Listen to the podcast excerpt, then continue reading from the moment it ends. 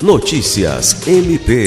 O Ministério Público do Estado do Acre, em parceria com o Fundo das Nações Unidas para a Infância, UNICEF, realizou nesta sexta-feira 30 o encontro Acolher e Proteger, com o objetivo de discutir a promoção de espaços de escuta para crianças e adolescentes vítimas ou testemunhas de violência.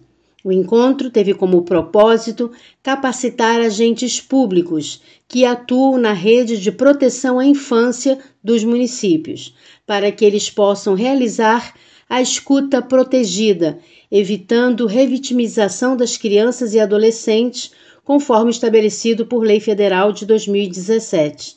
Na ocasião, o promotor de justiça Abelardo Taunes que representou o Procurador-Geral de Justiça Danilo Lovisaro do Nascimento, ressaltou a importância das instituições se capacitarem para promover um espaço de escuta seguro, evitando que as vítimas sejam induzidas a reviver as situações de violência sofrida.